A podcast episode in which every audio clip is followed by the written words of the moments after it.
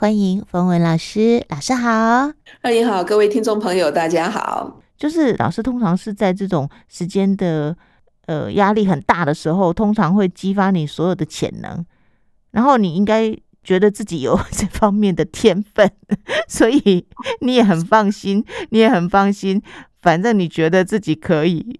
所以也很享受这一种在最后关头，然后可以有灿烂的火花，就像是一零一烟火，最后那三十秒应该最精彩。我觉得老师可能很习惯这样子的模式了，听起来也快要哭掉了。我想到我的同事以前就有讲，我好像之前有提过，他就说我可以写一本书，哦，那本书就叫做《佛脚人生》。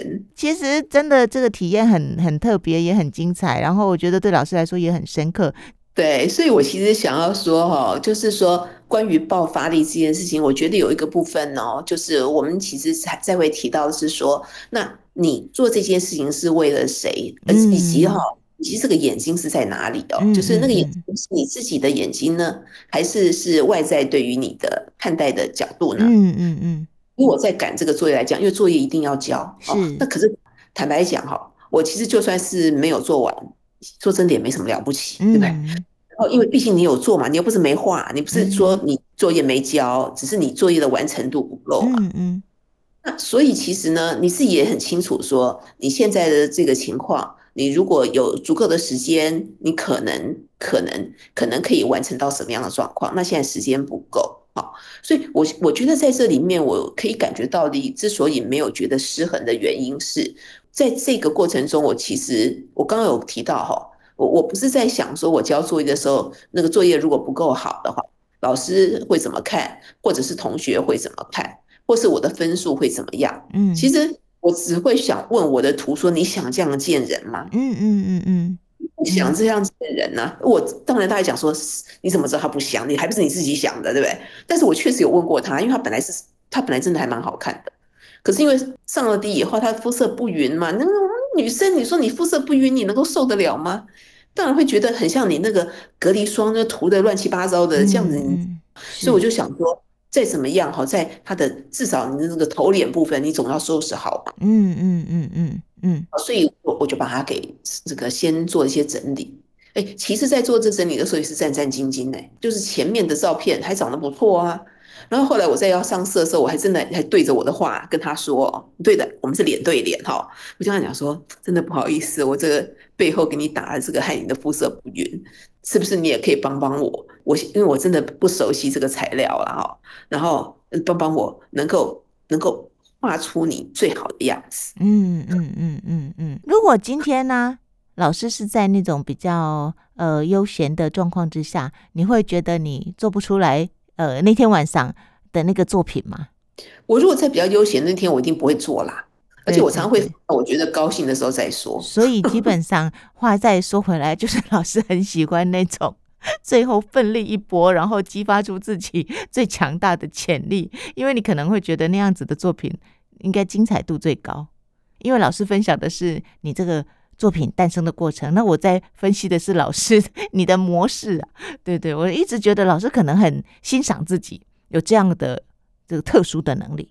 我其实过去如果是教纸本的话，抱佛脚的经验是很多，没有错。嗯，然后问题是画图的部分，我其实之前没有因为画图抱过佛脚了。嗯嗯嗯，画图没有没有需要我抱佛脚，所以画图其实没有过这样的经验，确实是这样子。而且因为它中间有有很多时候它必须要等干等干的过程中其实你只能够让那个时间过去嗯你你没有办法在那个时候再不断的去叠加。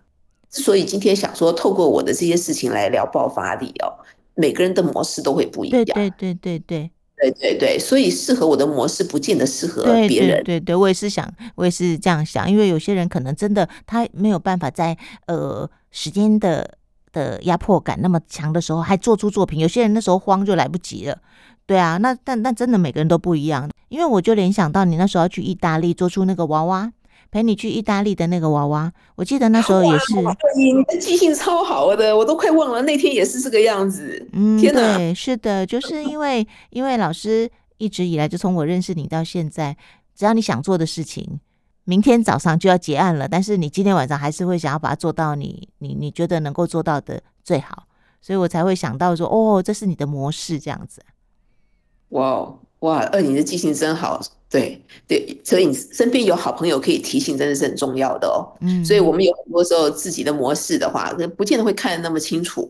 对，而且像那个刚刚二姨有提到说，可能这个模式你自己也是自我感觉良好，哦，所以你才会一直遵循着这个模式继续下去。嗯，那我觉得值得去思考跟探讨，因为我们对自己的嗯理解。能够越多一点的话，其实那个是更好的。就是说，如何能够让我们的模式，如果它是适合的，然后你可以找到一个二点零、三点零、四点零的方式。那如果这个模式呢，其实是有待商榷的，那有好朋友可以提醒的话，那我们真的很感恩，因为可以看到你过往可能疏忽的面向。因为我昨天才被另外一个。朋友提醒他说，他看到我的盲点啊，他说：“哦，其实我都知道我有这个疑问那个疑问啊，就比如说我有一些什么样子的问题，我有一些什么样的性格，但是我看到以后就说哦，看到了，接下来不改。”他就说：“你接下来也不会改的，这么多年了，你就看到就觉得自己很很满意了。OK OK，我有看到了，有交代了，然后呢就没有了。”所以我就我就因为这个朋友这样提醒，我就哦发现我们其实。可能多数的人也都有自己的信念，就是我们觉得这样子也还还挺好啊，也没有过不去啊，好像也没有非得改不行。哎，不过这样子我就会想到啊，因为我刚刚一直在讲画图的事情呢，那不是不见得大家都有这个画图的兴趣，所以听起来有可能会隔靴搔痒。我可以讲一个，我突然想到，可以讲一个可能是大家经验里头比较会出现的，嗯，就是说你今天冰箱里面的东西呢，好像就是因为你根本没有准备好，说你要去这个什么，这个有有朋友来，然后你要煮东西给他吃，所以你的冰箱根本就没有是你先准备好说，哎，我可能今天要做什么，我备好了原本要该要有的材料。那但是朋友来啦，哎，当然了，大家因为跟以前不一样哈，现现在大家要随便叫 Uber 什么都很方便。但是如果朋友来啦，那通常就是说，如果来你家做客，他想来到你家也不想出去，然后呢，你如果你也还有一些手艺的话。那这时候是不是就会去翻冰箱？嗯，然后看看冰箱里面有哪一些菜色，有哪一些那个材料嘛？啊哈，那有些材料，那就会就会你会从你自己的料理的经验里面，然后把这些材料呢，虽然没有原本配好，但就你现在对于材料的这些属性跟特特质，然后帮它重新组合，然后其实呢，往往端出来的东西也是有模有样的。嗯，是是是。对，那个那个创造力，那个创造力其实也是在于我自己觉得，也是在于我刚刚讲到爆发力，因为它在有限的时间跟有限的你的那一些已经有的这一些实体有限的状况下所产生出来的一个新的创造。假如是你是那个什么，又是求好心切的，你今天要做个什么，你一定会把它一定要买到买到足，买到好，该要有的。材料该要有的香料，该要有的什么，你可能会非常非常的讲究，嗯，但是呢，已经就是来到了这个状况的时候，那其实就不用再出去选了，而是从家里面重新做组合。其实往往也会发现，嗯，创造出来的东西也会超过你原来的想象。嗯嗯嗯嗯嗯。我后来发现呢、啊，如果我们身旁像老师，呃，就是自己把自己照顾好就好，所以即使你那个五点半啊。对于你的话有一个交代了，然后你去睡觉，呃，只能睡半小时，可能你也跟自己说，OK，好，我赶快去休息一下。那如果家里有其他的家人呐、啊，然后同住在一个屋檐下，其实很可能会因为啊，我们我们的一些习惯、一些行为模式呢，就会有一些争执，彼此可能会很难理解。你只有这种做法吗？你难道不能选择其他的做法？这是衍生出来的问题啦。比方说，我爸爸也是啊，他是那种一旦开始专注做一件事情啊，他就会废寝忘食。他会认为我现在这个当下，我我我刚好有有灵感，又或者我刚好到一个一个关键，然后他就会他就会觉得熬夜没关系。可是站在女儿的立场，就会讲：哎，这位老先生，你八十几岁了好吗？明天早上你还有大把的时间，你为什么不可以明天再做？脑子清醒，身体。较轻松，但是就是我，我就说，如果你身旁有家人，然后可能我们对于自己的爆发力、创意哦，沾沾自喜的时候，身旁的人可能会吐血。老师，你觉得是不是？哎、我觉得这个是很值得讨论。哎，这就是为什么哈，我我就那时候就想说，哇，这么多人都住校哦，应该也有这个原因哦，嗯、因为他们我这个一通常都是有家庭了，嗯，哦。然后他如果是就就像刚刚二颖讲的，我们对家人会很担心呐、啊，讲说你你需要这样搞吗？对不对？可是真的，当你在这个状态的时候啊，你正好在做的时候，你有时候就是灵感来了，嗯，灵感来的时候，其实就是不要停，说这是最好的，嗯、所以这个。有一个蛮蛮重要的部分是说，我们如果有同住的家人，然后我们有亲密的这个关系、亲密的伴侣，那中间如何能够能够在里面得到一个平衡？嗯，那那个平衡呢？哦，真的是一个很难修的课题哦。真的，你又要关心，对不对？你关心你的家人，所以你才说你不要再熬夜，你身体弄坏了。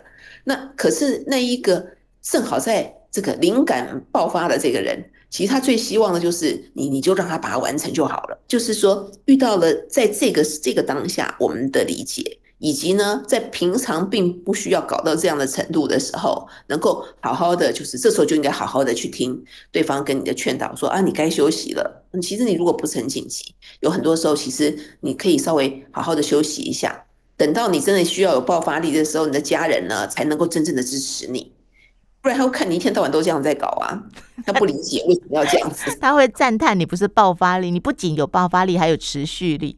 像像我儿子也是啊，他上了高中以后哦，还是很希望自己每一天呢会有自己的休息时间，尤其是上了一天课回来，他就想放松一下，然后就抱着他的平板跟手机玩电动啊，然后跟呃同学哈拉聊天。然后呢，洗完澡开始十二点，他就跟我说不行，我现在要熬夜了，我明天早上要考试。然后我就会跟他讲说，不要读书了，你就直接去睡觉。你睡饱，身体好，妈妈觉得比较重要。吾儿啊，你难道不能提早作业？你十点开始读书，呃，十一点半开始聊天，又或者十一点半睡觉前再玩电动？你可以把顺序颠倒一下，不要到了十二点才跟跟妈妈讲说，不行不行，我明天要考英文，我要考数学，我要交作业。我就不懂，你知道很难理解，尤其是你很疼爱他，你也知道他其实是在读书，他不是在玩。可是你就很难理解，然后就很因为很容容易因为这样子呢，就每天都大眼瞪小眼，所以我才会刚才听到老师这样的爆发力的时候，有一种三条线的感觉。哎、可是二姨，你知道儿子前面在打电动，因为他需要舒压，他需要舒压，他需要放松，他最后才能够把他精神全部集中起来去准备啊。但是他没有睡觉，他妈妈觉得你明天考六十，但是你有睡饱，跟你明天考八十，你没有睡饱。阿布觉得你考六十，你睡饱，我比较我比较安心。追溯本源，是不是我们的时间规划跟安排，其实是一个一个重点。就是到底我们认为哪件事情重要？可能对呃我们家儿子来说，他会觉得放松很重要，每天要打一个小时的电动很重要，这比他睡觉重要。但是问题是，隔天早上他爬不起来的时候呢，睡觉对他来说也不是不重要哦。那他这样子，为什么我们没有办法在生活里面去找到更平衡的模式？哦，所以二颖这个部分我也觉得很好。那个为什么呢？因为像我那一天。只能睡半小时的时候，其实我这个礼拜真的已经是强弩之末了。所以这段时间呢，我常常是闹钟叫破了，可能楼下都醒了，我都还没醒。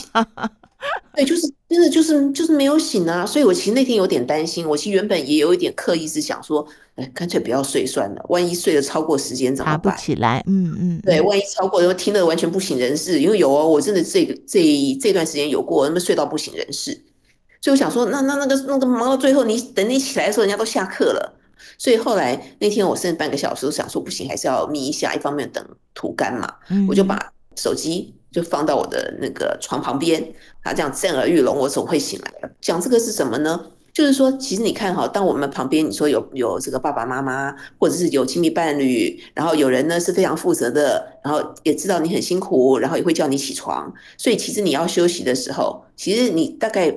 可以放心，因为不会到不省人事，因为一定有有能够省人事的人把你叫起来。嗯、对对对，好，所以在这个时候，我们等于说真的哦，当我们在在做很多的嗯冲刺的时候，你你可以是这个无后顾之忧的去冲，因为你知道后面有备援嘛。嗯，也就是说，你现在万一真的昏倒了，反正有人会在旁边给你接住。嗯。但是如果当你只有一个人的时候，一方面你省掉了，就是你在赶东西的时候呢，有人在旁边干扰，这个 对对，很过关心的压力哈。嗯嗯。另外一方面，你也就没有那个备援了。也就是说，万一睡过头了，你真的是不省人事，你就一个人在不省人事。嗯。好，没有人在后面这个把你叫起来。嗯。所以我可以分享这个哈，因为。因为我得要赶公车，所以有时候呢，如如果赶不上这班公车是很严重的事，因为我。我是从山上到山上，所以都有固定的车班。所以我如果错过一个车班，可能就不是半个小时的事，嗯、因为你接不上，可能起码一个半小时。因为这边错过了，接不到下一班车，下一班车一个小时才一班嘛，所以你错过了一分钟，你可能就会差一个半小时。是是，所以我这个礼拜就发生过，就差一分钟。那事实上，那个那个一分钟，其实一分钟还没走完。我突然想到，我那时候。那时候在那个罗马的时候赶最后快要断气的那个火车，嗯，嗯，但是他就在那个一分钟头跟尾，那就看司机要不要等到那个尾，对，还是要碰到头就开了，是，如果碰到头就开了，你就跟就追不上，嗯嗯嗯，那天我就追不上了，追不上的时候，第一个念头就会说，就是说真的，就会有点想要念自己，可是我现在因为已经养成习惯了，当我在念这个很无意义的事情的时候。我就会直接换成一个正面的，嗯，好。总之，你已经知道你这样子，对，那明天就要把握，不要让那个最后一分钟又这个样子，用一个半小时来换这一分钟。嗯嗯嗯嗯。这时候你会发现有一个事情的差异是什么？假如我们其实有家人呐，作为一个备员哦，你可能如果赶不上的时候，要么就是那个家人呢劳师动众的让你能够接得上。那要么呢，就是你会觉得说啊，你为什么不叫我这一类的，我们就会有一个怪罪他人的机会。嗯，可是呢，你完全要为自己负责的时候，你就会第一个，你已经做了这件事，已经发生了，后面你怎么来处理你已经发生的这个状况？嗯，以及。我们会因为这样子为自己做了一些什么样的决定，让后面这种困扰不再发生。嗯，那我觉得这也是一个，对，我觉得这也是一个很好的学习的机会。